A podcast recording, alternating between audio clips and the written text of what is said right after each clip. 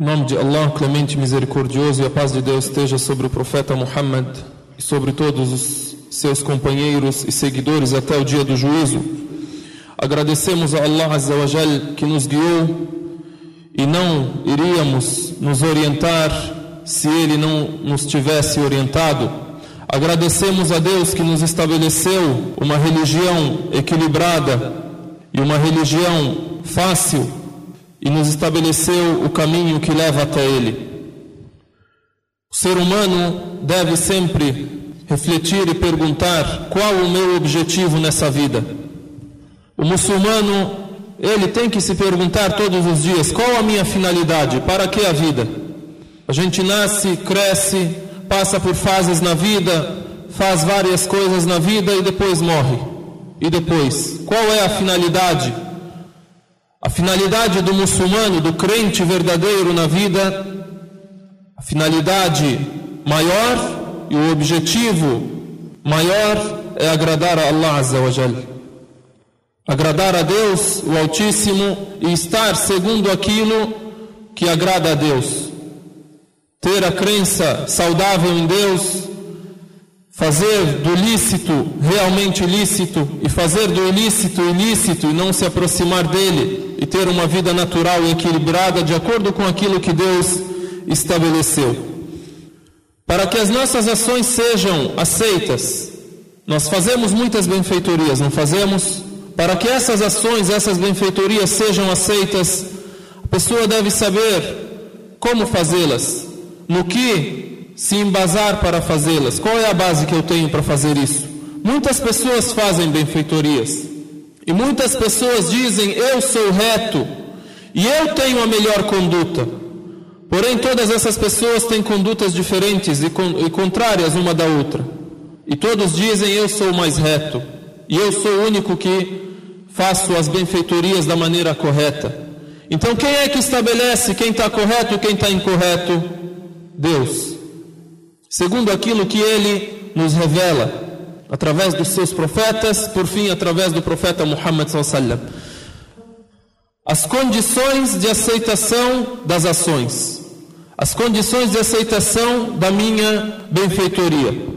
A primeira delas, al-iman sahih, a pessoa ter uma crença correta, a crença saudável, a crença do monoteísmo, crer em Deus sem associar ninguém a Ele, crer que la ilaha illallah, crer que só Deus é realmente divindade.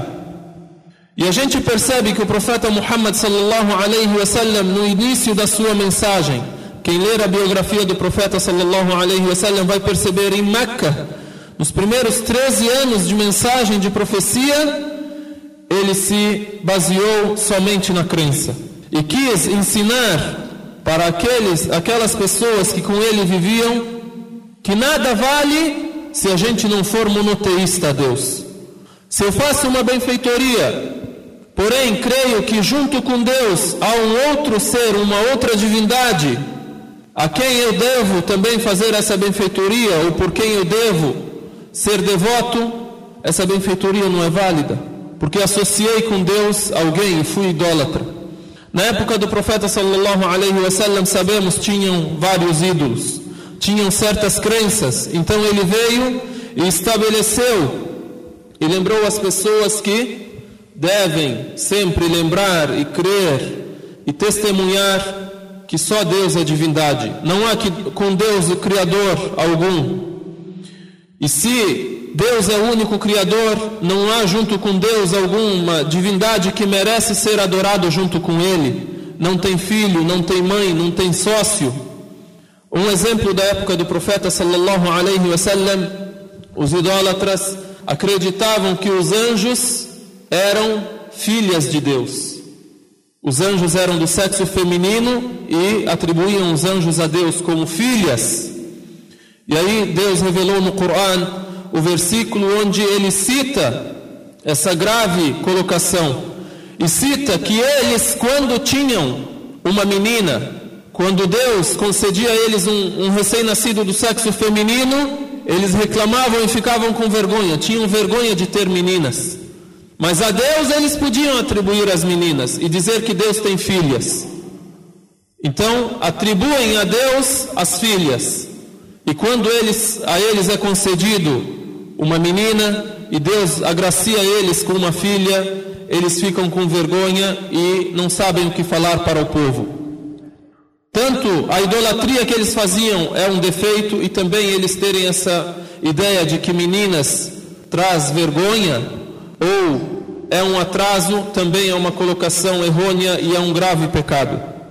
E aí veio o profeta sallallahu alaihi wasallam e também estabeleceu a crença entre eles com o equilíbrio e com a reflexão.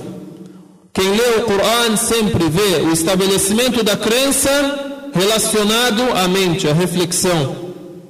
Sempre vocês não meditam, vocês não pensam, por que não razou? Diz, por exemplo, sobre a ideia que alguém pode ter de que há junto com Deus outros criadores.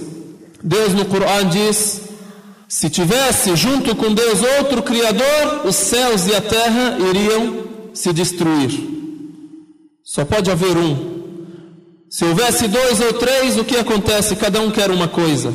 Um sócio quer que seja assim, outro sócio quer que seja assim. Outro exemplo da reflexão: quando você passa por um, uma casa bonita, um castelo, um imóvel bem construído, você olha e diz como é experiente o arquiteto que projetou essa casa, como é inteligente, como fez bem feito.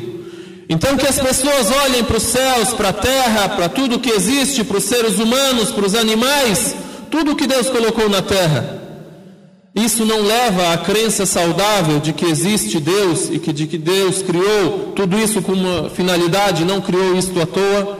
Então esta é a principal base da aceitação da boa ação. Esta é a principal base da aceitação das benfeitorias que a pessoa pode fazer. Primeira coisa, estar estabelecida esta benfeitoria sobre uma crença saudável. E aí esta crença saudável também, ela atendeu a todas as necessidades do ser humano. Atendeu ao espírito do ser humano, a necessidade do espírito, a necessidade da alma, atendeu a necessidade do corpo, atendeu a necessidade da sua mente, uma crença saudável, completa, correta, que atende a todas as necessidades. Por isso você percebe, o Islã logo se expandiu, se difundiu em todo o mundo. Por quê? Porque atende a tudo aquilo que o ser humano necessita. Se difundiu naturalmente, com equilíbrio, com naturalidade, sem especulações, sem ideias, sem fundamentos, sem coisas do outro mundo, coisa natural.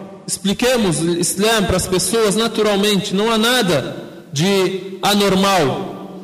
E aí por fim vem o exemplo daqueles homens que vieram até o profeta sallallahu alaihi wasallam e perguntaram sobre a vida dele, o exemplo do equilíbrio da naturalidade, sem anormalidade, sem invenções, sem coisas que não têm a ver com a natureza humana. Os homens, esses homens vieram até o profeta sallallahu alaihi Perguntaram sobre a vida dele. Quando ouviram sobre a retidão dele, sobre a adoração dele a Deus, um deles acabou dizendo: Eu vou jejuar a vida inteira e jamais vou me alimentar. O outro, vou rezar a noite inteira e não vou descansar. O outro, eu vou me retirar na adoração a Deus e não vou me aproximar da minha família e não vou mais casar.